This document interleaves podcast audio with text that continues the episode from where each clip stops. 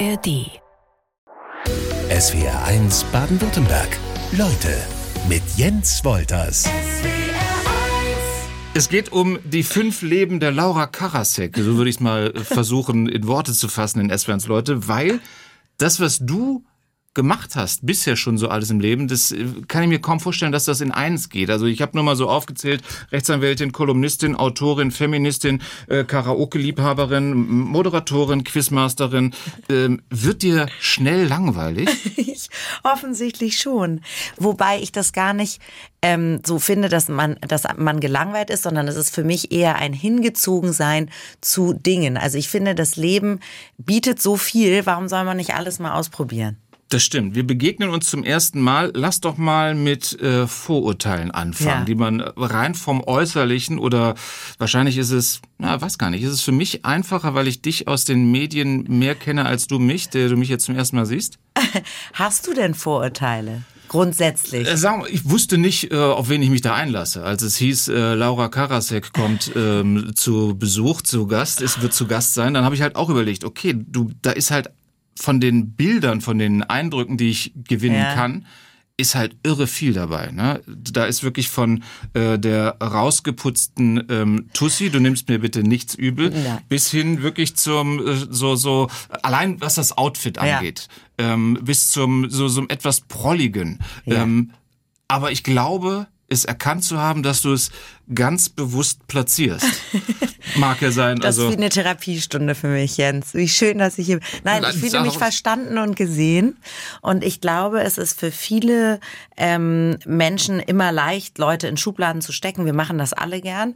Aber es ist immer fatal, weil jeder Mensch ist, glaube ich, sehr widersprüchlich und hat sehr widersprüchliche Interessen. Und ich finde, im Prolligen kann man genauso etwas Wunderbares finden wie in einem Rilke-Gedicht. Ein Ex-Freund von mir hat mal gesagt, du bist eigentlich Opernball meets Arschgeweih. Und ich glaube, das fasst es sehr gut zusammen. Also ich kann vielen verschiedenen Prägungen, Kulturen was abgewinnen. Ich kann, ich kann eben ähm, auf dem Fußballplatz oder auf dem, äh, sagen wir, im Stadion Spaß haben, genauso wie in der Karaoke-Bar. Aber ich finde auch die Salzburger Festspiele toll. Und ich lese gern Gedichte und ich höre auch gern Rap. Was, was ist denn dagegen zu sagen? Überhaupt nichts, gar nichts. Also ich, äh, man, aber du weißt ja selber, dass man sich so von so Vorurteilen ziemlich leiten lässt. So, mhm. ne? Also ähm, die muss man ja dann halt auch erstmal widerlegen. Das ist ja dann jetzt sozusagen unsere Chance. Ja. Ähm, und ich glaube, mir ist ein Zitat noch ähm, hängen geblieben, das kommt so in etwa in die gleiche Richtung, dass dein Ex-Chef gesagt hat, du bist was, eine Mischung zwischen Pippi Langstrumpf und Hildegard Knef. Genau. Äh, da geht's dann, oder geht's ja schon um deine Stimme, die finde ich zum Beispiel extrem markant und ziemlich, ziemlich cool. Das ist dieses, das ist ja auch so was Rauchiges, so, so, so eine, cool? so eine Röhre. Ist die ja, aber die polarisiert auch. Also es gibt Leute, die finden die ganz toll. Ich habe auch mal ähm, ich wollte mal Synchronsprecherin werden und hab, bin dann nach Babelsberg gefahren und habe dann ähm, einen Film mit Gérard Depardieu synchronisiert, aber ich war eine Prostituierte, die im Knast sitzt, also das war meine Rolle. Ähm, und es gibt aber auch ganz viele, die finden meine Stimme ganz, also viel zu tief oder zu unweiblich. Oder Ach, du müsstest mir so, so ja ein bisschen süßlicher, lieblicher. Okay. Und du weißt ja auch, für Frauen ist, glaube ich, schon auch immer der Rahmen etwas enger. Also entweder du bist eine Tussi und bist aufgebrezelt, mhm. dann bist du aber eine Hohlfritte und hast nichts in der Birne. Okay. Oder du bist eine Intellektuelle, aber dann hast du ungefähr Spinnweben im Haar und, äh, weiß ich nicht, Haare auf den Zähnen. Und das finde ich so schade. Also ich finde es so schade, dass, dass bei Frauen doch noch viel häufiger die Optik kommentiert wird als bei Männern und man viel schneller sich rechtfertigen muss, warum man man zu sexy ist oder zu nakidai oder zu angezogen oder zu prüde oder zu, also es ist nie richtig. Ich frage mich immer, wo ist denn das richtige Maß, die richtige Dosis an Glitzer, an Make-up, an kein Make-up? Weißt du, was ich meine? Ja. Es ist, es ist echt schwer, das zu treffen und das finde ich schade. Aber wie suchst du das denn für dich aus? Also, du hast ja wahrscheinlich Zeitpunkte, wo du sagst, oh, hier hau ich jetzt mal richtig auf die Kacke und provoziere ein bisschen. Ja. Ähm, also ich kann dich ja beschreiben, du hast ein schwarzes Kleid an. Ja. Du bist sehr seriös gekleidet. Findest du das seriös? Ich habe mich bemüht für dich, für den SWR. Du wusstest ja gar nicht, auf wen du triffst. Also, ähm, ja, ist es nicht seriös? Doch. Doch, ich bin relativ seriös. Ja. ja. Aber wonach suchst du das aus? Ähm, erstens natürlich, ob ich mich wohlfühle und natürlich ist es manchmal auch eine Trotzreaktion, dass ich denke, je mehr das kommentiert wird, desto mehr muss man auch dagegen halten, weil wenn du dich als Mensch äh, einschränken, also wenn du immer darauf hörst, was andere sagen und mir sagen auch manchmal Leute, ach, du bist zu laut oder du bist drüber oder das ist zu schrill und so und ich habe aber auch eine ganz verletzliche, verwundbare Seite. Ich glaube aber, wenn du anfängst als Mensch dich immer danach zu richten, wie du es allen recht machst, dann machst du es am Ende niemand recht und dann bist du auch nicht glücklich. Das heißt, wenn so meine Mutter zum Beispiel, die meine Outfits auch oft zu ähm, tussig findet, mhm. Ähm, wenn die mir das gesagt hat, so der Rock ist zu kurz, dann habe ich am nächsten Tag einen extra kurzen. Oder auch in der Kanzlei, in der ich gearbeitet habe. Ich habe dann gedacht, wieso schließt sich Lippenstift und Kompetenz aus? Wieso ein Minirock vernichtet ja nicht Gehirnzellen. Also es ist ja nicht so, dass ich durch dass du blöder wirst. Genau. Ja. So, und das zu beweisen und damit zu brechen, war mir wichtig. Auch äh, für mich selber, aber auch für meine Tochter, für junge Mädchen, für andere Frauen, dass man einfach aufhört, immer an Frauen rumzumäkeln. Das geht mir irgendwie auf den Keks. Bezeichnest du dich selber als Feministin? Ja. Aber auch da gibt's ja das Klischee der Feministin. Ne? Ja. Gibt's äh, von äh, Alice Schwarzer genau. bis zum ähm, äh, Chin Chin Champagner Club, ja. ähm, wo die Frauen zusammenstehen. Gibt's ja alles. Und mhm. ähm, ich glaube auch alle sind irgendwo vielleicht für den für, für das große Ganze, für diesen großen Kampf auch ganz wichtig. Aber da sortierst du dich halt irgendwie nicht so ein. Du bist irgendwie so noch ein Stück daneben. So. Ich glaube, was ich schade finde, ist, dass viele Feministinnen verschiedene Gruppierungen sich gegenseitig so zerfleischen. Also anstatt zu sagen, wir sind doch alle daran interessiert, dass alle Menschen gleiche Rechte haben, dass es auch ähm, Mädchen auf der ganzen Welt gut geht, dass wir keine, also angefangen von Genitalverstümmelung bis hin zu, ne, also diese ganze, bis hin zu Care-Arbeit und Mental Load, also dieser ganze unbezahlte Labor, den Frauen auf der Welt machen, aber auch in Deutschland ähm, oder Gender Pay Gap oder so. Ich finde, wenn man, eigentlich hat man dieses große Ziel vor Augen, man möchte Mädchen und Frauen stärken und sie ein selbstbestimmtes Leben führen. Und dann zersplittern die sich aber und regen sich auf, weil die eine möchte das ein bisschen mehr so und die andere sagt aber, Fra Frauen sollen gar kein Make-up mehr tragen und die dritte sagt aber, ja, jetzt kommen hier aber Fra Frauen dürfen doch auch zu Hause bleiben wollen und andere sagen, Frauen dürfen sich aber nicht verschleiern müssen und andere sagen, wieso, das ist ja auch ein Teil. Also das wird, da wird so viel gestritten innerhalb dieser Gruppe, dass ich immer denke, da halte ich mich raus. Ich möchte, dass mein Feminismus äußert sich darin, dass ich versuche, ähm, Mädchen und Frauen zu fördern. Ich bin ja jetzt in einem Alter, in dem, in dem ich sozusagen schon nicht mehr so das Nesthäkchen irgendwo bin, sondern jüngere Frauen mich auch um Rat fragen und ich immer darauf achte, in meinen Sendungen oder wenn ich darauf Einfluss habe, dass irgendwie eine Parität herrscht und dass ich nicht über andere Frauen lästere, dass ich das wirklich äh, knallhart unterbinde, wenn Männer oder Frauen äh, abfällige Sprüche, wie sieht die denn aus, was hat die denn an, hast du die gesehen, äh, die hat ja auch nichts drauf, äh, die ist, äh, die ist so schrill, also so Begriffe, die immer für Frauen verwendet mhm. dass ich da wirklich reingehe und sage, wieso redest du so über die? Und würdest du auch so über diesen Menschen reden, wenn es ein Mann wäre? Oder würdest, was, was bringt dir das jetzt über so eine Frau herzuziehen, macht dich das glücklicher? Ich glaube, das ist meine Form von Feminismus, leben und leben lassen und aber Mädchen dürfen genauso alles spielen, sich austoben, sich im Dreck wälzen wie Jungs. Also Mädchen nicht das Gefühl vermitteln, weil du ein Mädchen bist, darfst du Gefühle zeigen, aber nicht laut sein. Weil du ein Mädchen bist, äh, musst du ganz toll Hausarbeit machen. Ich kann auch nicht nähen und ich kann auch nicht kochen und ich, ich habe trotzdem überlebt. Sehr das war gut. ein harter Weg jetzt. Ja. Aber durftest du das alles ähm, zu Hause auch als als Mädchen ähm, oder wie? Ja. Ja, ja also weil auch da habe ich natürlich eine Vorstellung, ob's, ob man es gleich Vorurteil nennt, aber im Hause Karasek kann ich mir vorstellen, wurde sehr auf die Sprache mhm. geachtet, ähm, auf eine gute Bildung. Mhm. Ich kann mir nicht vorstellen, dass ähm, äh, du als Jugendliche irgendwie angeschossen, torkelnd nach Hause kommst. Doch. Okay. Hallihallo. Du, also bei, erstens war bei Karasex natürlich auch die Lebensfreude immer sehr groß geschrieben. Mein Vater hat ja auch gerne getrunken und gerne gelebt und war ein Genussmensch, hat gerne üppig gekocht. Ähm, und also Alkohol war bei uns, gehörte zur, zur Kultur. Ähm, natürlich haben wir sehr viele, ich habe wahnsinnig gern Gedichte gelesen mit meinem Vater. Ich bin viel mit ihm in die Oper gegangen.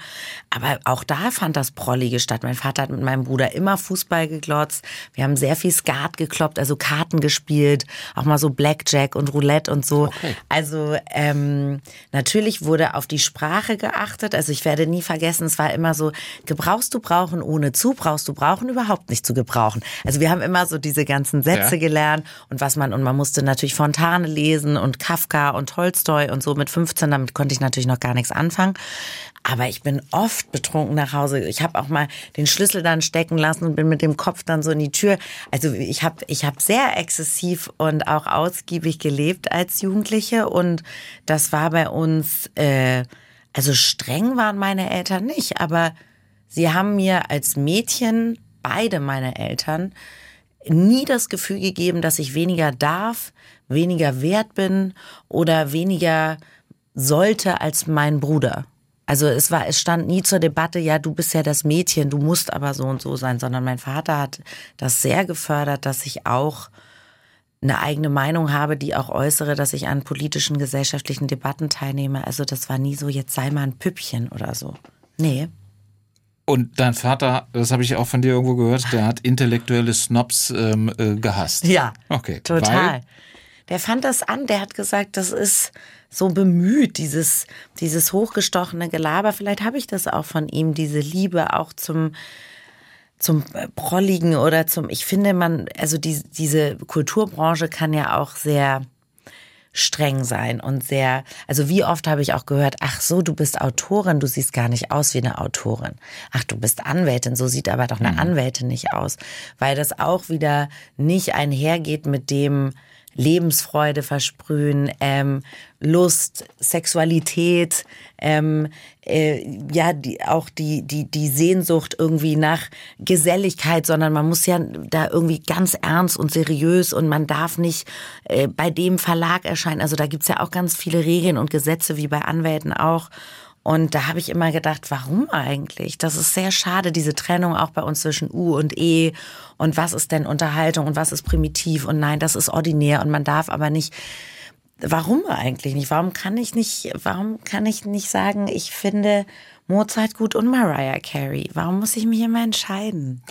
Hast du dir auch anhören müssen, äh, du bist ja jetzt beim Fernsehen ähm, aufgrund deines Namens? Ja, natürlich. Natürlich. Also, dass man mit dem Namen äh, etwas verbindet, ist ja schön und mein Papa lebt nicht mehr und ich vermisse ihn sehr.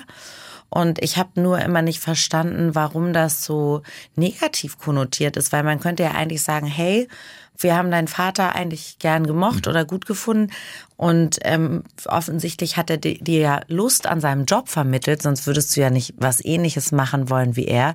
Also es ist doch was ganz Schönes, wenn die Eltern einem vorleben. Meine Mutter ist ja auch Kulturjournalistin ähm, wenn die Eltern einem sagen, es ist schön ins Theater zu gehen, es ist toll Bücher zu lesen, es ist schön Freude an Sprache und Unterhaltung zu haben. Deswegen war für mich immer so ein bisschen schleierhaft, warum ist, was ist daran jetzt der Vorwurf? Oh, du machst dasselbe wie dein Vater, ja wäre es jetzt besser, wenn ich jetzt Bäckerin, also was ganz anderes ein Zahnarztsohn ist ja auch manchmal übernimmt die Praxis oder so. Also ich, ich verstehe, ich habe immer nicht der Sohn von einem Automechaniker übernimmt die Werkstatt. Genau, also, ja, klar. Weißt du, also ich habe nicht so verstanden, wo das Problem ist, aber natürlich ist man lange äh, die Tochter von und ich bin auch gern seine Tochter. Also mich kränkt das auch nicht, wenn dann gesagt wird, ja, sie ist die Tochter von Helmut Karasek. Ja, das ist mein Papa, den habe ich sehr geliebt und der hat mich sehr geprägt. Ja, aber so würde ich die zum Beispiel nie vorstellen. Ich, ich hätte dich nie vorgestellt, äh, heute zu Gast die Tochter von Helmut Karasek. Nein, natürlich hat man auch was Eigenes geleistet und es ist aber ja auch so, das wird dann alles so negiert, dass man zwei Staatsexamen gemacht hat und Jura studiert, sondern da wird dann nur auf diesem einen, äh, ja, die ist ein Promi-Kind oder so, das ist dann, hat ja auch so ein Geschmäckle, das ist ja auch wieder was ganz Negatives und als, ich bin ja da nicht... Äh, aufgewachsen, irgendwie in, so wie du dir das auch vorstellst, sondern ich habe eine ganz normale Kindheit geführt, habe mich auch mal für meine Eltern geschämt. Mein Papa war mir unfassbar peinlich, als ich in der Pubertät war. Im Nachhinein denke ich, wie blöd von mir. Äh, heute würde ich ihm gern noch andere Sachen sagen, aber so ist das. In der Pubertät nabelt man sich ab und weiß das vielleicht auch gar nicht so zu schätzen. Wie, wie wenn man älter ist. Also ein paar Unterscheidungspunkte gibt es natürlich schon so. Natürlich habe ich mir das vielleicht ein bisschen anders vorgestellt, aber ich habe natürlich auch von dir schon in der Vorbereitung erfahren, dass dich äh, Thomas Gottschalk von der Tanzschule ja. abgeholt hat, dass du äh, David Hasselhoff ähm, äh, kennengelernt hast. Das stimmt. Das ähm, hat jetzt nicht jeder in der Jugend. Also das muss man ja auch mal irgendwie fairerweise dann dazu sagen. Also dass der, der, der Kreis an Menschen, die um dich rum waren, äh, dann halt auch schon mal hier und da ein anderer war ich, dessen bin ich mir auch sehr bewusst und ich bin da auch sehr demütig und ich empfinde das auch als ein großes Geschenk. Ich glaube aber nicht, dass, ich kann da erstens nichts dafür. Ich glaube nicht, dass man sich dafür schämen oder mehr rechtfertigen muss. Ich bin mir dessen sehr bewusst. Ich glaube, ich bin trotzdem ein, ich habe immer versucht, mit anderen Menschen liebevoll und höflich zu sein. Also ich glaube, es gibt schon Menschen, die wachsen in so einer Blase auf und denken, dass da draußen gibt's alles gar nicht. Man sollte Du, als ehrlich gesagt, als Zwölfjährige ist dir das auch gar nicht so bewusst, ob da Reich Ranitzky sitzt. Da denkst du, wie langweilig irgendeiner vom literarischen Quartett oder ob du da mit Helmut Dietl gerade, weißt du, da bist du, da willst du cool sein und irgendwie den Jungen aus deiner Klasse beeindrucken. Aber natürlich war das cool, als ich bei der Tanzschule war und ich habe mich immer so geschämt, wenn meine Eltern mich abgeholt haben. Das ist ja immer total uncool. So, ich habe immer gesagt, park bitte eine Ecke weiter und wenn nicht, dass die anderen sehen, dass ich nach Hause muss. Aber eines Tages stieg da Thomas Gottschalk aus dem Taxi und hat, ja, ja, servus, servus. So, und das war halt die, das war halt so, ah, Deutschland, Österreich und die Schweiz. Nein, aber das war die Hochzeit von Wetten, das. Das war natürlich lässig. Klar. Aber da sage ich ja nicht, oh Gott, ähm, dafür muss ich jetzt ewig. Entschuldigung. Weißt du, es tut mir so wahnsinnig leid, dass mich einmal ja. im Leben Herr Gottschalk abgeholt hat, sondern ich bin ja auch ein, dafür sehr dankbar und fröhlicher Mensch geworden und äh, ja, solche Begegnungen ähm, auch mit Billy Wilder oder mit, mit bestimmten Promis. Ich fand Take That ganz toll. Die habe ich jetzt nicht kennengelernt, aber da durfte ich mal mit zu einem Konzert und so. Ja, klar, da schwärmt man für. Die haben dich nicht von der Tanzschule abgeholt. ey, I wish Robbie Williams. Das wäre, ne, das ist. das wäre noch wär, besser als Thomas Gottschalk. Ja, nein, Thomas, falls du das hörst. Es war wunderbar, du warst der Beste. Aber lass mal bei der Familie bleiben. Ähm, die ist dir, wie du jetzt gerade auch schon zum Ausdruck gebracht hast, sehr wichtig. Du mhm. hast ein Buch gerade geschrieben, das das, glaube ich, nochmal ähm, sehr deutlich unterstreicht. Mhm. Das Gespräch unseres Lebens, mhm. nämlich mit deiner Mutter zusammen. Ein, wie es heißt, aufrichtiges Mutter-Tochter-Buch. Mhm. Was ist daran aufrichtig? was, was ist so? Also, Menschen, die es lesen, sagen uns jetzt schon so, wow, das ist echt mutig und sehr schonungslos, weil wir uns wirklich alles sagen und erzählen äh, vom ersten Kuss bis, äh, also über Liebeskummer, aber auch Ängste, die wir haben, Sehnsüchte vom Älterwerden. Ähm, und dass ich ihr auch sage, wo sie mich wahnsinnig verletzt hat, meine Mutter neigt dazu, immer beleidigt und gekränkt zu sein. Und ich neige dazu. Sieht sie das auch so? Ja, inzwischen schon. Okay. Hm. Aber sie sagt, sie ist nur so, weil ich so laut und temperamentvoll bin. Beziehungsweise ich nenne es positiv temperamentvoll, sie nennt es vulkanisch. Okay. So. Und ähm, ich sage dann immer, das ist mein Liebesbeweis, weil ich, sie sagt in dem Buch auch, noch nie hat mich ein Mensch so angeschrien wie du, außer dein Vater. Und ähm, ich, ich sage, das ist, weil ich Gefühle habe, Mama, weil du natürlich mich wahnsinnig berührst und triggerst mit dem, was du sagst. Und äh, da sind eben Dinge, die sich ja zwischen Eltern und Kindern sehr oft wiederholen, bei denen man dann irgendwann einfach mürbe ist und sagt, ich kann diese Sätze nicht mehr hören. Und ich weiß, dass auch ich als Mutter dieselben Fehler wahrscheinlich machen werde.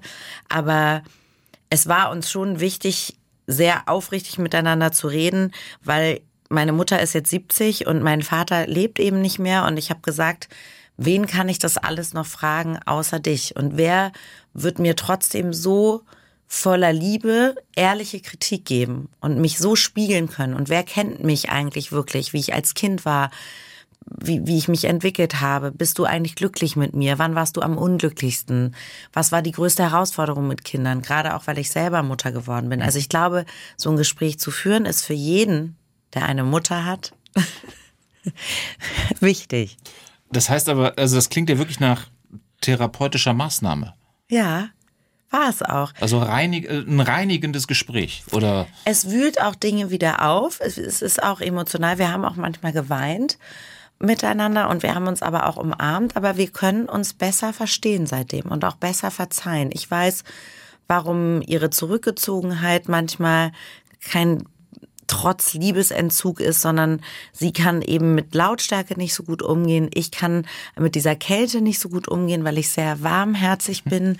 Und das zu verstehen, warum macht der andere das und der macht es nicht aus Boshaftigkeit, warum kommentiert sie jetzt mein Leben, warum kommentiert sie beispielsweise meine Outfits, warum kommentiert sie das, wie ich meine Kinder erziehe, dass das nicht übergriffig ist, sondern dass sie wirklich, dass sie ganz, ganz viel aufgegeben hat, verzichtet hat, ohne dass sie jetzt kein erfülltes Leben hatte. Sie hat immer gearbeitet und, glaube ich, ein sehr aufregendes Leben, auch gesellschaftlich und spannend mit meinem Vater gehabt. Aber zu sehen, was die Mutter geleistet hat, das checkt man erst, wenn man selber Kinder hat und wenn man sich auch mit der Mutter drüber unterhält und auch einfach mal sagt, ich sehe dich, ich sehe das, danke, danke für all das, was du für mich getan hast. Das ist schon enorm, was Eltern so tun.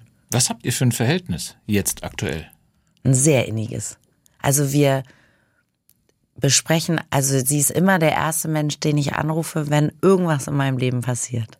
Wenn, wenn, wenn ich eine Nachricht bekomme, wenn irgendein Job nicht klappt, wenn was traurig ist, wenn ich mich freue, dann immer zuerst Mama. Aber das ist nicht erst seit dem, seit dem gemeinsamen Buch so, sondern das war auch vorher schon so? Mm, ja, das war auch vorher schon so, aber seit dem Buch würde ich sagen, ist noch eine Ebene. Erstens macht es Spaß, zusammen zu arbeiten. Also auch in der Familie, das ist nochmal, dass du auch, du schickst dir die Texte hin und her und du, und du hast irgendwie, das hat sehr gut funktioniert.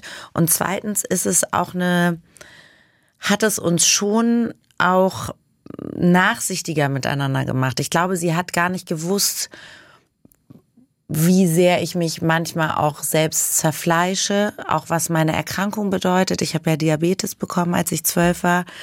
Ähm, und sie hat das schon ernst genommen, aber immer so, ach Laura, die ist C, die schafft das schon.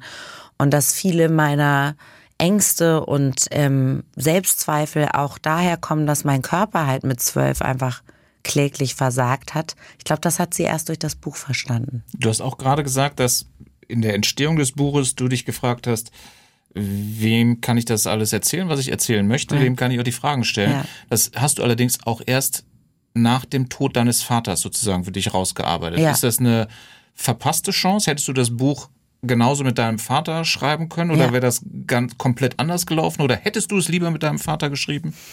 Nicht lieber, aber ich hätte es sehr gerne auch mit meinem Vater geschrieben. Ich hätte sehr gerne mit ihm, weil wir uns viel ähnlicher sind und meine Mutter sagt ja auch immer, also mein Vater hat immer zu mir gesagt, deine Mutter sagt, du bist wie ich und das meint sie nicht als Kompliment. Also es war sozusagen immer, du bist wie Helmut und ach, äh, eben so ja sehr ähm, impulsiv und wahnsinnig emotional und nicht so selbstbeherrscht, sondern bei mir muss immer alles raus, alle Gefühle, alle Gedanken. Und ich hätte das Buch, mich hätte das wahnsinnig interessiert, mit ihm das Gespräch zu führen. Aber es wäre vielleicht auch Vielleicht wären wir uns einiger gewesen oder so, weil meine Mutter schon auch, die wird schon auch manchmal hart und sagt, das ist ja krank, wie du denkst oder wieso siehst du denn die Liebe so und bei dir muss immer Drama und alles wehtun und ich hab's lieber schön und das Glück liegt im Normalen und sei doch mal zufriedener mit dem Mittelmaß, sei nicht so ungenügsam äh, also ich brauche viel mehr diese, diese Auf- und Abbewegung und sie ist viel stabiler und viel nüchterner und viel gelassener.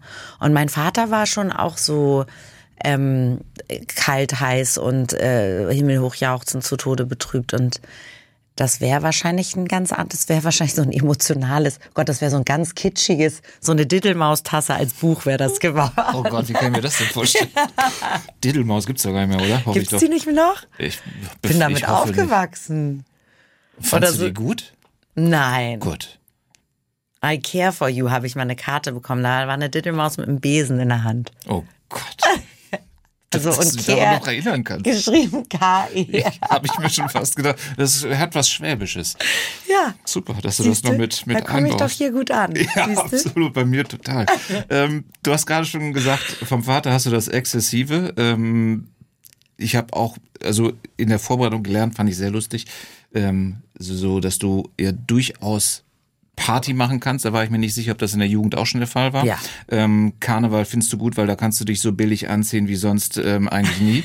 ähm, Habe ich rausgeschrieben. Ja. Ähm, ich trinke gern, ich rauche gern, ich bin oft zu laut. Ähm, ja. äh, Alkohol ist toll, Geschmack geht so. Genau. Es schmeckt mir eigentlich überhaupt nicht. Aber, Aber ich mag die, die Wirkung. Wirkung. Super. Ich mag so einen gemütlichen Rausch oder auch so ein das kann ja auch sein wie so eine Verknalltheit oder sich selbst auch so ein bisschen zu verlassen und zu gucken, wo wandert das jetzt mit mir hin? Was kommt jetzt raus? Ausnahmezustand. Sozusagen. Ja, Sehnsüchte. Man sagt Menschen Sachen, die man sich vielleicht nicht getraut hätte. Ich habe mir früher auch oft Mut angetrunken, wenn ich sehr nervös war. Äh, ich habe als Teenager sehr viel gefeiert. Ich war übrigens in Hamburg, wo ich Abi gemacht habe, Party Queen meines Abi-Jahrgangs. Und wir waren der größte Abiturjahrgang Hamburgs. Und das ist eigentlich die Auszeichnung. Sollte ich jemals einen Grimme-Preis gewinnen? Dann ich bin, dafür? Ich bin am stolzesten auf meinen Party Queen. Nein, also ich würde gern mal einen anständigen Preis gewinnen, aber bisher war ich nur Party Queen. Gibt es Schlimmeres, oder? ja. Also ich meine, aber dann weiß man zumindest, man ist äh, in dem Kreis, in dem man sich bewegt, angesehen. Genau. Also das ist ja jetzt nicht irgendwie der, der, der Klassenclown oder sowas. Also finde ich jetzt nicht nichts verwerflich. Aber ich war schon auch ein Nerd. Also ich war auch in der Schule in so einer Schreib-AG. Die hießen die flinken Federn. Und da haben wir nach der Schule immer Gedichte und Geschichten geschrieben. Natürlich nur Mädchen, die so sehnsuchtsvolle, ganz pathetische Texte über das Laub und die Vergänglichkeit und die fallenden Blätter. Okay. Ich habe diese Hefte neulich gefunden. Ich habe mich sehr geschämt. Also ich hatte auch was sehr. Ich war auch ein Nerd, ja. Aber dieses Vorurteil zum Beispiel, das habe ich, das habe ich nie gehabt, als ich spätestens nachdem ich die die Vita gelesen habe sozusagen bei dir, ähm, dass du mir jetzt irgendwie äh, wie so ein Dummchen daherkommst oder irgendwie äh, äh, nichts äh, im, im Kopf hast. Ich meine, wer Jura studiert, ich wüsste jetzt kein Studium, ja, kann dann der eine oder andere sagen, äh, Medizin ist auch sehr Mhm. anstrengend, ähm, was wirklich dich noch mehr fordert als ein Jurastudium. Das hast du mal halt dann locker auch ähm, ziemlich gut abgeschlossen. Mhm. Also deshalb, äh, da, das funktioniert ja schon nicht, wenn du, wenn du nichts auf dem Kasten hast. Ne? Also Nee, das Äh, stimmt. Also dumm hast du mich nicht. Ich sag auch immer, ich bin nicht so dumm, wie ich aussehe. Nein, aber ich bin nein. Nein, also dumm ist, glaube ich, auch ein ist so ein wahnsinnig einfacher Weg von Menschen, ihre Frauenfeindlichkeit oder ihre ja, äh, Vorurteile da auszuleben. Und das ist natürlich auch durchaus, jetzt wird es sehr gesellschaftskritisch, aber es ist natürlich schade, dass es ähm, bei vielen, Fra wenn du jetzt auf so, an Social Media denkst oder sowas, ähm, dass es bei vielen gar nicht darauf ankommt, intelligent zu sein, sondern Hauptsache, man hält da irgendwie ein Bikini-Bild in, in die Kamera.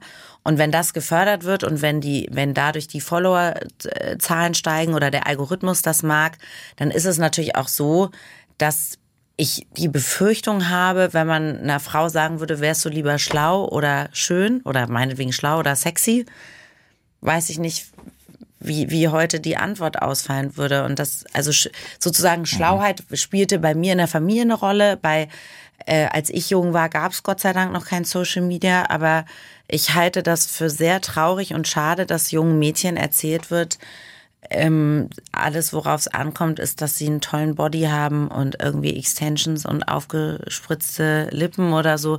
Da ging es überhaupt nicht zu sagen. Ich habe gar nichts, wenn man es an sich rum macht. Das soll wirklich jede selber machen. Und ähm, aber das kann nicht der einzige Wert sein, der jungen Mädchen vermittelt wird. Deswegen denke ich, Schlauheit ist immer noch was Gutes. Ist nicht verkehrt, kann man was mit anfangen. Aber wenn wir bei Social Media bleiben, ne, da ähm, bist du natürlich dann alleine, wenn du den Schritt in die Öffentlichkeit machst, Showmasterin, äh, Autorin, äh, als Anwältin kann ich es nicht, nicht wirklich einschätzen, wahrscheinlich deutlich weniger. Dann stellst du dich ja äh, den Leuten, ähm, die du aber auch nie um ihre Meinung gefragt hast, die dir aber äh, die Meinung entgegenrotzen als Susi 35 und ähm, was weiß ich nicht was. Ähm, was macht das mit Latin Lover dir? 89 Sowas, ja. und meist ohne Profilbild. Ja. Ähm, früher hat mich das sehr verletzt, weil ich nicht verstanden habe, woher dieser Hass kommt, weil ich so dachte, hä, die kennen mich doch gar nicht, warum schreiben die so fiese Kommentare? Es gibt auch ganz viel Positives, ne? Das möchte ich nicht. Es gibt, ich krieg sehr schöne Nachrichten, gerade zu dem aktuellen Buch, aber auch zu meinen Romanen davor, dass ich, dass mir wirklich Leute oder auch das gepostet haben und gesagt haben, sie haben geweint und sie waren so berührt oder Menschen haben mir jetzt geschrieben, ich möchte jetzt sofort nach der Lektüre rufe ich meine Mutter an und danke, dass ich Mehr geht ja gar nicht. also mehr geht nicht, ja. Deswegen hat Social Media auch eine wunderbare Seite.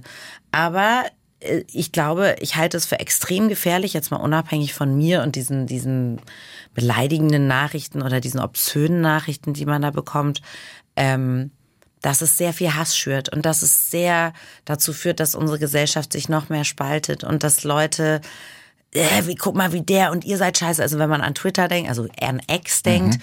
ähm, oder auch an Facebook und so, diese, diese, diese, diese Foren oder diese Kommentarspalten. Das ist wirklich schade, Leute. Es ist schade. Ver verplempert da doch nicht eure Zeit. Geht raus, lest ein Buch, fahrt Segway, geht joggen, geht mit dem Hund spazieren. Also wie kann man sich da tummeln wollen? Das macht doch niemanden glücklich. Also ich kenne niemanden, der dadurch glücklich geworden ist, dass er einen Hasskommentar geschrieben hat. Und das äh, dagegen anzugehen. Ähm, da gibt's ja auch Aktionen oder da gibt es ja auch inzwischen Aktivistinnen und Aktivisten, die wirklich, auch gerade Politikerinnen sind davon ja sehr betroffen, die da sich wirklich für einsetzen. Ich denke, das ist eine große Gefahr für unsere Gesellschaft. Leider. Das Macht heißt, mir große Sorgen. Das heißt, du liest dir diese Kommentare dich betreffend gar nicht mehr durch? Doch, ich lese die schon durch, aber das Schöne ist, dass man inzwischen, ich habe so tolle ähm, so eine tolle Community, wie man sagt, mhm. oder so tolle Fans oder Menschen, die mich schätzen, die springen dann für mich in die Bresche. Die sind dann wie meine Anwältinnen und Anwälte, weil wenn da einer schreibt, äh, die ist unerträglich, also Beispiel die Stimme bei mir, die wird oft kritisiert, dass die unerträglich sei beim Quiz. Okay. Ja. Dabei ist sie doch so sanft. Nein, jetzt, ich muss auch. Und ähm, dass dann Leute wirklich sagen, ja, dann, dann lass es doch. Oder dann, die nehmen mich in Schutz und sagen, ich finde, Frau Karasek moderiert das ganz wunderbar und erfrischend und herzlich. Also die, die ähm, kämpfen dann für mich sozusagen. Und das finde ich toll. Aber ich lese mir das schon durch und früher habe ich auch manchmal geweint. Jetzt nicht mehr.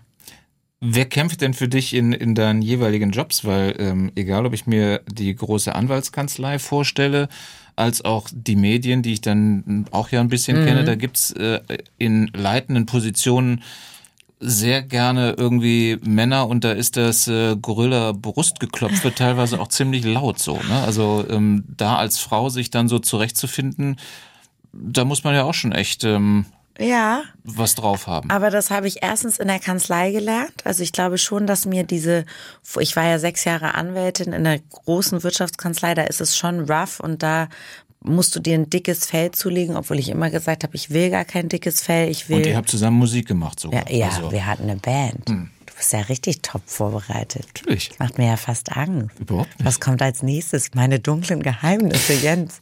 Nö, habe ich nicht. Habe ich nicht gefunden. Hast du gut, gut versteckt. Okay. Ähm, das lernst du in so einer Kanzlei, dass du, und das lernst du auch in Gerichtsverfahren. Ich meine, wenn du deinen Mandanten da vertreten musst vor Gericht, kannst du auch nicht zimperlich sein oder empfindlich, denn natürlich wird der Anwalt der Gegenseite dich versuchen, platt machen zu wollen und mit Argumenten und manchmal wird es auch polemisch und unsachlich. Und ähm, in der Medienbranche, glaube ich, ist es schon so, dass ich noch sehr naiv bin und sehr sehr glücklich in so einer, ich bin noch in so einer frisch Verliebtheits-Honeymoon-Phase, weil ich finde das so toll. Ich finde das toll, jetzt hier zu sitzen und mit dir so ein Gespräch zu führen. Wirklich. Ich finde das toll, wenn ich drehen darf. Ich finde das toll, wenn ich ein Quiz moderieren darf, wenn ich eine Lesung mache mit meinem Buch. Und ich habe ehrlich gesagt tolle Männer gehabt in der Kanzlei schon. Mein Chef, der Musiker war eben eigentlich und eigentlich Rockstar werden wollte.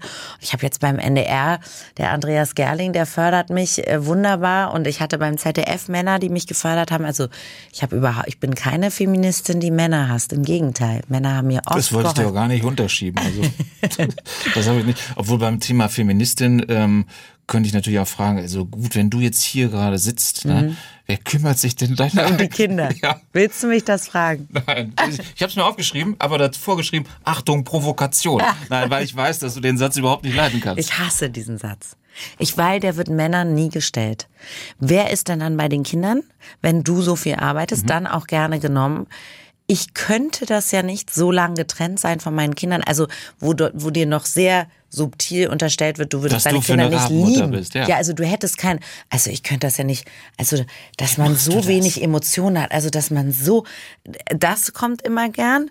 Dann, was sagt denn dein Mann dazu? Mhm. Also wenn ich mal alleine auf einer Veranstaltung bin, beruflich, also das mögen die Leute, was sagt denn dein Mann dazu? Du fragst aber nicht die Männer, ob warum, ob die Frau dazu was sagt.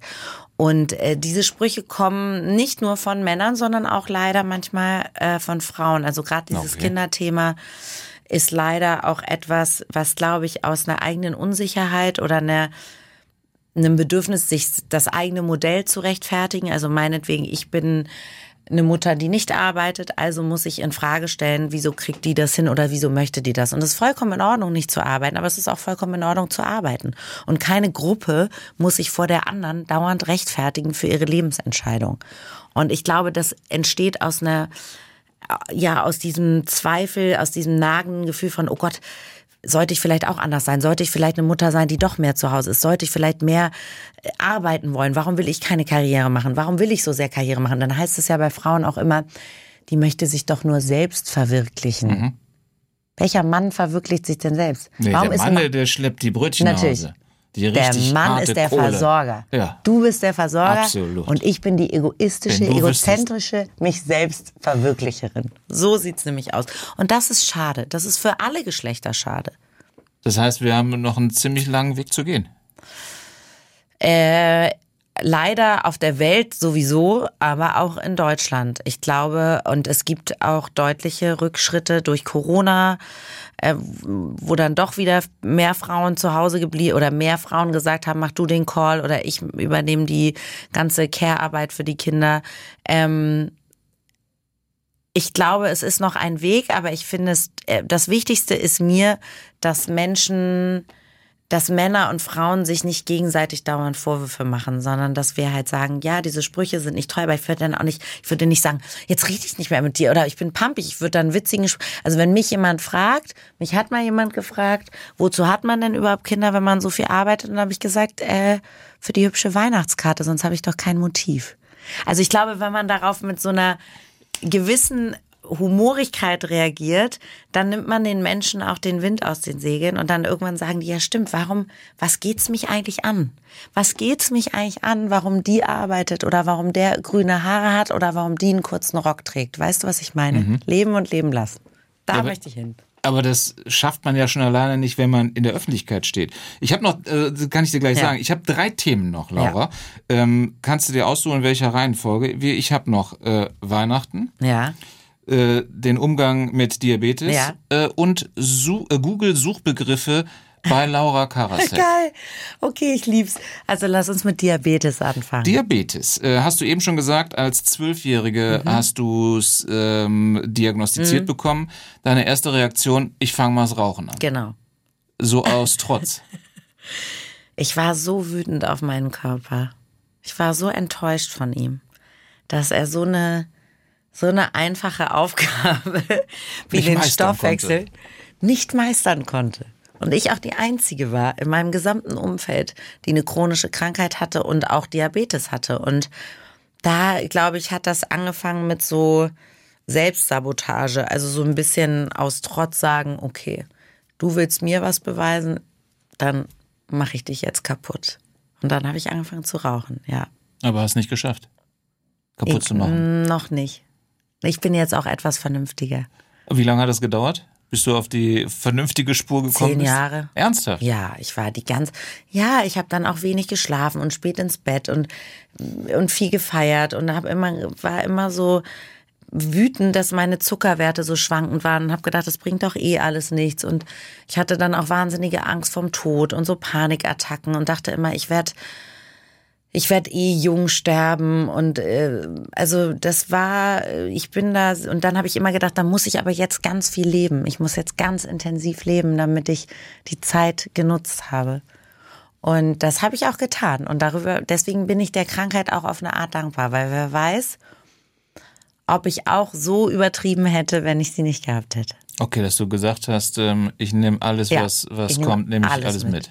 Jedes Gefühl, jede Regung, jeden Exzess, jede Reise, jede Verknalltheit, jede also ich habe wirklich, ich wollte alles ausprobieren. Ich habe mal Theater gespielt und eben dann Bücher geschrieben. Also ich wollte einfach nichts versäumen. Deshalb bist du so schnelllebig. Deshalb machst du so Wahrscheinlich. viel. So rastlos, Ja. vielleicht.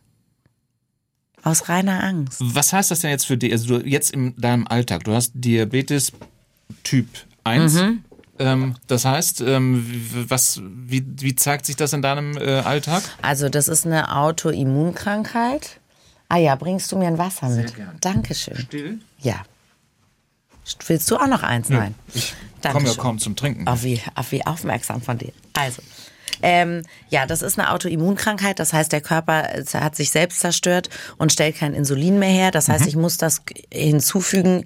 Ähm, das habe ich seit ich zwölf bin, über Spritzen gemacht. Also ich habe mich sozusagen von außen gespritzt und seit 2013 habe ich eine Insulinpumpe, die klebt an meinem Körper. Mhm. Die gibt regelmäßig Insulin ab, immer wenn ich Mahlzeiten esse. Du musst aber auch darauf achten, wann du Sport machst, wie du Sport machst, damit du nicht unterzuckerst.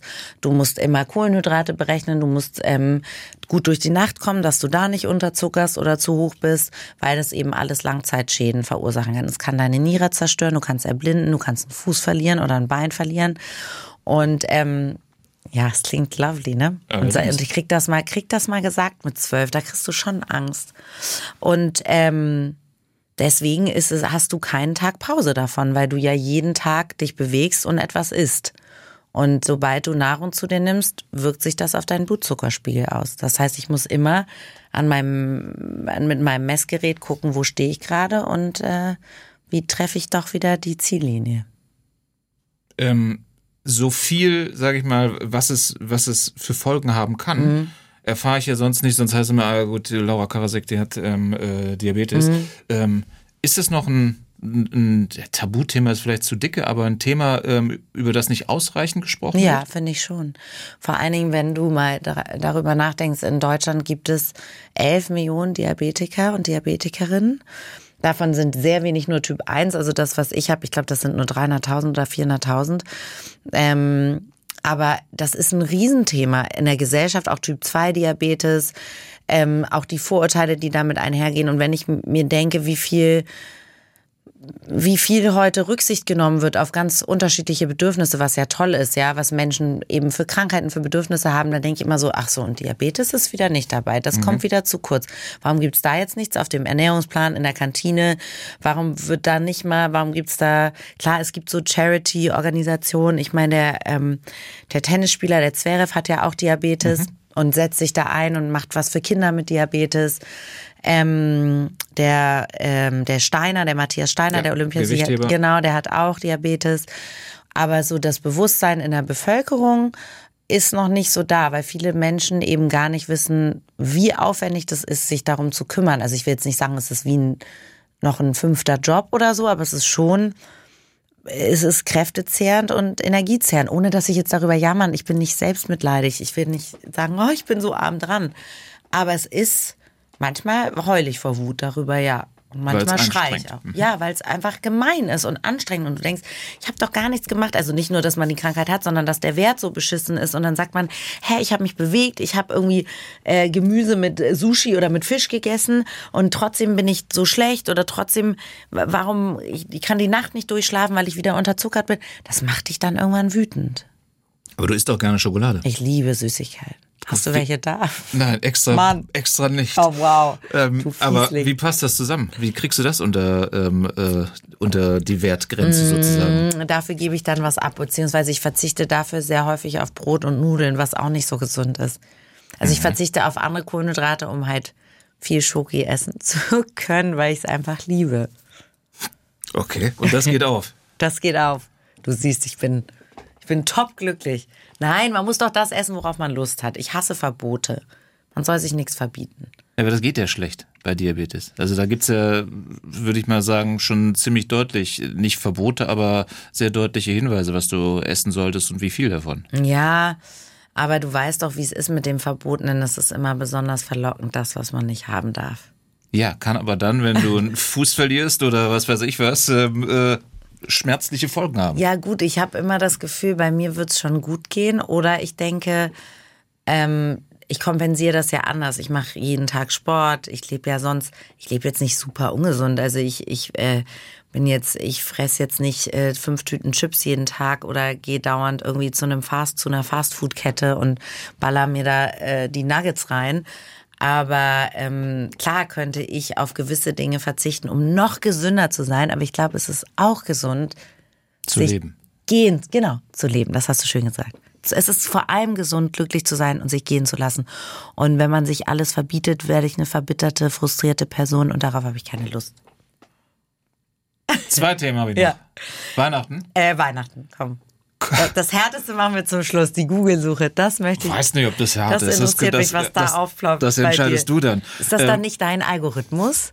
Liegt das nicht an deinem Google? Sag Ach, jetzt schiebst du es mir in die Ja, Schuhe, gut. was, was bei deinem Namen gesucht wird. Da bin ich mal gespannt. Werden wir gucken. Okay, Weihnachten. Oh Gott, nee, dann mache ich, die- mach ich, das, mach ich das doch nicht, diese Rubrik. Doch. Nein, natürlich, ja. Unbedingt. Wir machen Weihnachten Okay. erstmal. Ähm, Familie äh, heißt deine kleine Familie Genau. oder volle Pulle die große Familie mit Mutter? Mutter immer dabei. Bruder manchmal leider nur dabei, weil hat lange in Russland gelebt, ist jetzt natürlich aus Russland weg äh, wegen der aktuellen Situation als Reporter. Aber ähm, der war ein paar Jahre dann nicht dabei, aber ich bin sehr eng mit ihm. Aber Mama ist immer dabei und Schwiegereltern auch meistens und manchmal sogar noch Schwägerin und Mann. Und das finde ich herrlich, weil ich liebe, ich liebe große Gruppen, ich liebe große Familien und ich liebe Spiele. Und ich liebe es, mit zehn Leuten am Tisch zu sitzen und mich ähm, bei Tabu oder Besserwisser oder Activity zu battlen. Okay, das steht Weihnachten auf jeden Fall an. Es wird immer gespielt und wir essen immer Fleischfondue am 24. Gut. Du, habt ihr so ein Ritual? Ja, also es, bei mir ist es nicht irgendwie, es gibt ja auch ganz viele mit äh, Kartoffelsalat Mhm. und äh, Würstchen, das ist es nicht. Ähm, da ist es auch Fondue tatsächlich, dass Ja. man auch zwischen äh, drei Spießchen nochmal irgendwie schnell was von Lego aufbauen Ach kann so, vielleicht ah. so. Ähm, dass, dass man so den, den Spielort wechseln Mhm. kann. Ähm, das gibt's auch bei mir, aber mh, ja, ich glaube, ich wäre jetzt aber auch nicht traurig, wenn es mal was anderes gäbe. Ich Also, es muss nicht Raclette herrlich. sein. Nee, Raclette brauche ich jetzt auch nicht. Das ist mir zu käsig. Ja, überraschenderweise. Aber ähm, Fondue ist so gesellig und du kannst immer so die Das stimmt. verschiedenen Soßen und wie du sagst, du kannst mal eine Pause einlegen. Also ich finde das sehr schön und ich äh, spiele eben sehr gern und ähm, gehe dann auch, äh, wir sind Weihnachten Skifahren. In den letzten Jahren waren wir immer in den Bergen und äh, die Kinder sind in der Skischule und abends wird gespielt. Also findet nicht bei euch äh, statt oder bei äh, der Mutter, sondern Nein. ihr seid unterwegs. Genau, wir sind unterwegs. Früher war das natürlich in Hamburg, als mein Papa noch gelebt hat. Aber ähm, jetzt, wo ich selber Kinder habe, ist ja logisch, dass die Kinder sozusagen äh, bestimmend sind dafür. Ich hoffe, sie finden nicht raus. Es ist natürlich eine Tragödie, dass mein Bruder dies Jahr nicht da ist, weil der hat sonst immer den Weihnachtsmann gespielt. Ah, okay. Hättest du Zeit am 24. Wo sind wir dann da ich genau? suche einen Weihnachtsmann. Also ich bringe schon, ich bring sich. schon was mit, leichten ja, du bringst was mit. graue Haare, also Hallo, du kannst aber wirklich. habe ich tatsächlich auch schon, also Nikolaus habe ich mehr gespielt. Hast du? Ja. Ho, ho, ho. Und hast du dann mit den Kindern auch geschimpft? Ja gut, das war ja dann so, du schlägst das goldene Buch auf Mhm. und dann ähm, sag, flüstern dir die Eltern vorher schon rein. Also die Zähne müsste er mal Mhm. regelmäßiger äh, putzen und sowas erwähnst du dann, aber so der, der schimpfende Nikolaus war jetzt Nein, nicht. aber die Eltern sagen einem ja immer genau, die machen ja dann immer so eine Liste, was da erwähnt werden soll, was man toll macht und was man nicht toll macht. Das stimmt. Das Blödste ist halt nur, das ist mir dann auch passiert, wenn du den Raum betrittst und dein Sohn dich an den Schuhen erkennt. Nein. ist und das und es waren dann schon Schuhe, die ich wirklich zweimal im Jahr anziehe. Nein. Hm, Ach, das ist Papa. Nein. Dass du denkst so jetzt, Gott, aber jetzt lustig? mal ruhig sein hier, ne? Ist das lustig? Ja, Nach das gibt's dann halt Sekunde. auch. Genau. Wie deprimierend. Das heißt aber, wenn ihr unterwegs seid, dann ähm, bist du jetzt nicht die große Christmas Queen und shop, äh, äh, schmückst alles, Doch, sondern jetzt vorher bei uns zu Hause, ja. Also das ist sowas von Kitsch dekoriert. as Kitsch ja. can. Ich liebe es. Ich habe Sterne, ich habe Kugeln, ich habe Lichterketten. Ich habe sogar so, so kitschige, so bunte Lampen, die so Glitzer drin haben. Ich, also, doch, das finde ich schon, ich, wie du mich anguckst. Ich habe mir gerade versucht, diese Lampen vorzustellen. Also, oh, ich schick dir mal ein Foto. Ich, ich mag Weihnachten auch und ich mag auch, dass es geschmückt ist, aber ähm, ich könnte mich sogar noch mit so einem äh, Regenschirmartig pla artig aufspannbaren Plastikbaum ähm, äh, anfreunden. Nein, der muss duften. Da muss eine Tanne her. Und da muss auch Mariah Carey gehört werden, All I Want for Christmas und natürlich George Michael. Und aber auch diese ganzen traditionellen, Frank Sinatra, also diese Playlist läuft dann immer.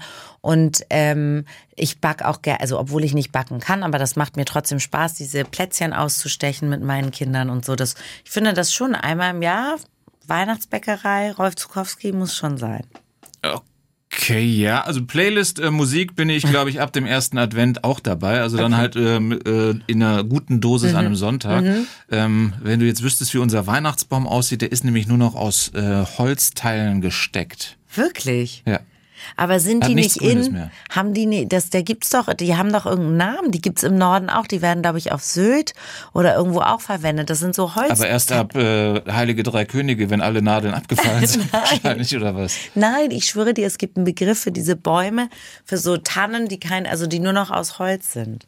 Warum macht man das? Ist das, Nachhaltig. Also hier geht's ganz klar um ist das nachhaltig? Ist das ja? Ich hoffe. Du Okay. erlebst mich jetzt, äh, Willst du jetzt mir sagen, also sollte ich mir dass auch du so ein, einfach einen falschen Baum hast? Ja. Nee, glaube ich nicht. Also ist nicht mein, mein Job, dir das zu sagen. Ähm, aber ich denke mal drüber nach. Vielleicht hast du recht. aber ich glaube, da muss man schon, mich stört's nicht, ähm, da muss man schon großer Freund sein, weil ist komplett was anderes. Das Grüne, das klassisch Grüne fehlt ja auf jeden Fall. Ja, eben. Ja. Und der Geruch. Na, bleib- Aber ich würde damit Baum. leben. Also ich bin zum Beispiel niemand, ich, ich bin, äh, ich fliege nicht gern, ich habe Flugangst, also ich bin für die Umwelt, ich habe kein Auto und ich böller auch überhaupt nicht gern. Insofern darf Na ich ja, nicht. vielleicht einen Baum haben. Ja, ist, ist äh, genehmigt. Okay, danke schön. Was ist mit ähm, äh, Geschenken? Geschenkeflut für die Kinder oder? Ja, meist zu viel, muss man sagen. Aber ich habe auch selber so Freude dran. Ich baue so gern Lego.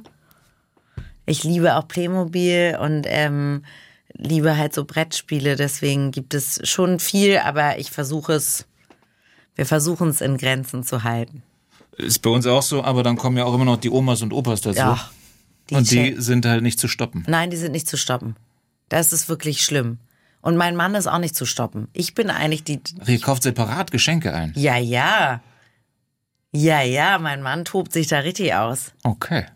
Der, das ist sehr, dagegen bin ich. Ich mache dann mehr so Bücher und so schöne Sachen, seriöse Dinge, dass die Natürlich. Kinder auch was lernen und verstehen. Klassische Musik, Weihnachtsoratorium von Bach, gut. so Hochkultur. Aber mein Mann ballert da die, die, die Barbie-Häuser. Schön. Ja, ich komme, ich komme. Äh, mich hast du als Weihnachtsmann engagiert. Das Okay. ist kein Ja. Problem. So, dann sind wir letzte Runde. ja. Ähm, dann haben wir die, die Begriffe. Ähm, Mhm. Das Lustige ist, wenn man, ich glaube nicht, dass das an meinem Algorithmus hängt. Wenn ich Laura Karasek eingebe als Google-Begriff, Ja. werden mir ja schon auch Fragen dann angeboten. Mhm. Zum Beispiel auch, wie alt ist die Karasek? Ne? Steht dann da. Ich sag's schon gleich mit so einer etwas primitiven Stimme. Wahlweise auch, wie alt ist der Karasek? Die Antwort ist übrigens überraschenderweise gleich. Also dein, Nein. dein Alter wird angegeben, komischerweise, ja. Okay. Aber dieses die, die Karasek, stört dich das? Null, ist doch wie die, Die. Monroe. Die, Dietrich. Ja.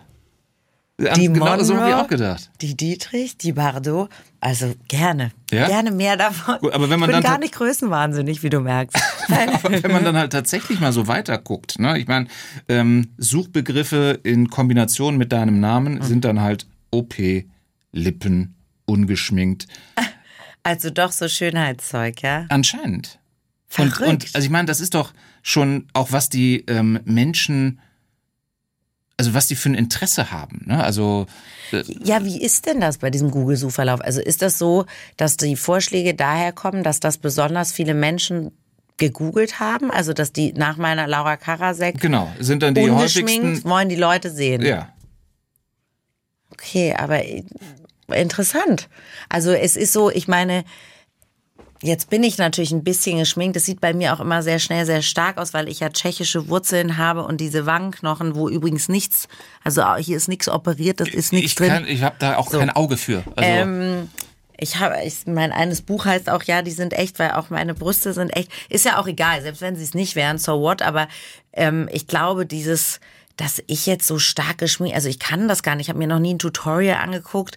Ich kann mir nicht die Haare irgendwie tuffig machen. Klar werde ich für Sendungen manchmal gestylt und das macht mir auch Freude, weil ich das einfach spannend finde, eine andere Persönlichkeit dann zu haben oder eine andere, weiß ich nicht, man fühlt sich ja anders, ob man jetzt im Jogger auf dem Sofa sitzt oder ob man jetzt aufgebrezelt in 12 Zentimeter Absätzen. So, das macht hast du High Heels an? heute nicht. Heute habe ich Cowboy Boots. Guck mal, wie cool Okay. die sind, Okay, gut.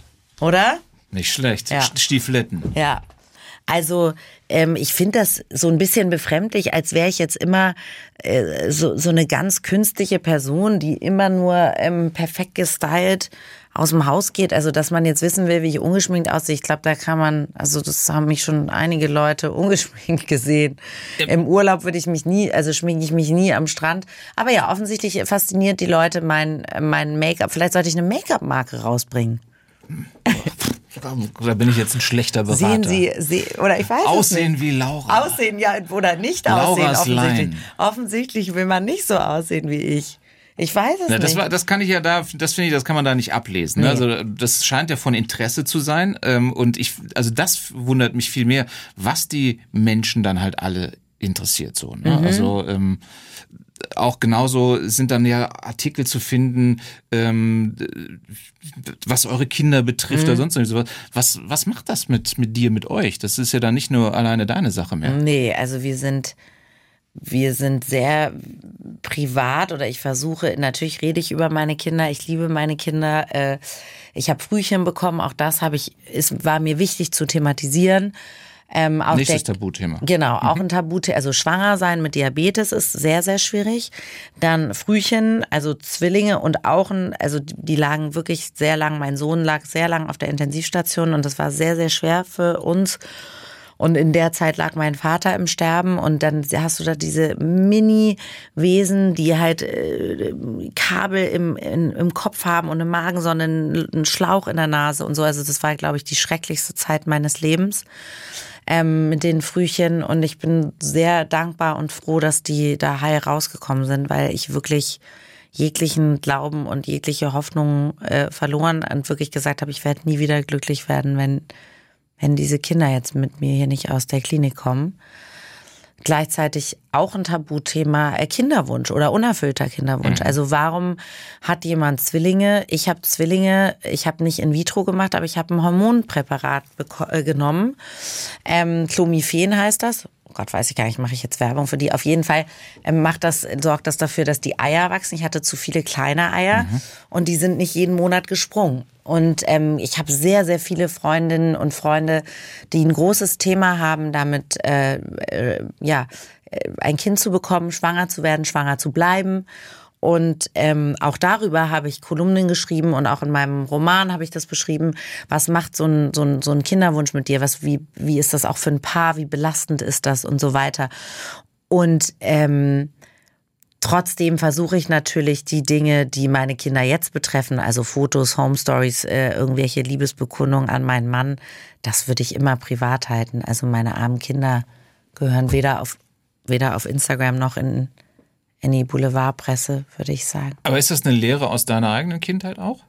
Obwohl du sie ja eigentlich gerade ganz ähm, schön beschrieben hast, aber das heißt, ähm, eure Kinder werden dann halt nie von Thomas Gottschalk von der Tanzschule abgeholt. Soll ich den, soll ich das Tommy Limmer anrufen? ja, ja. Also, vielleicht werden sie von, weiß ich nicht. Also, erstens haben meine Eltern uns ja auch mehr oder weniger rausgehalten. Also, wir haben selten, da gab es noch kein Social Media. Also, dass jetzt mein Vater da auf Instagram irgendwelche Kinderfotos gepostet hätte mit Proud Dad oder so, das kann ich mir einfach nicht vorstellen.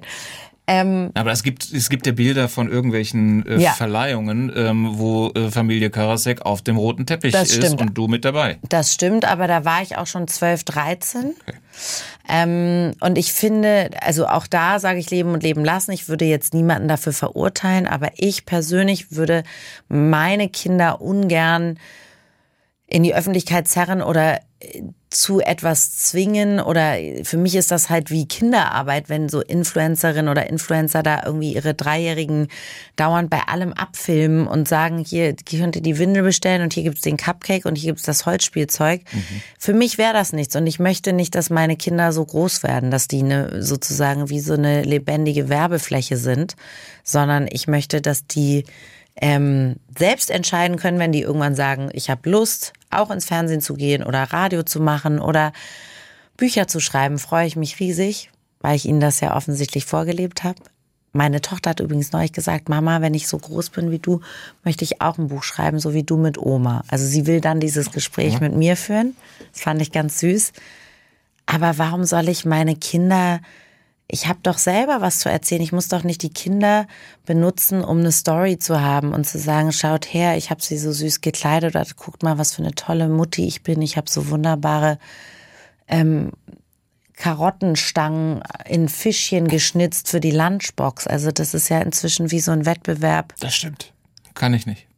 Ich kann nur Ist das nicht furchtbar? Da wird auch noch so Druck ausgeübt.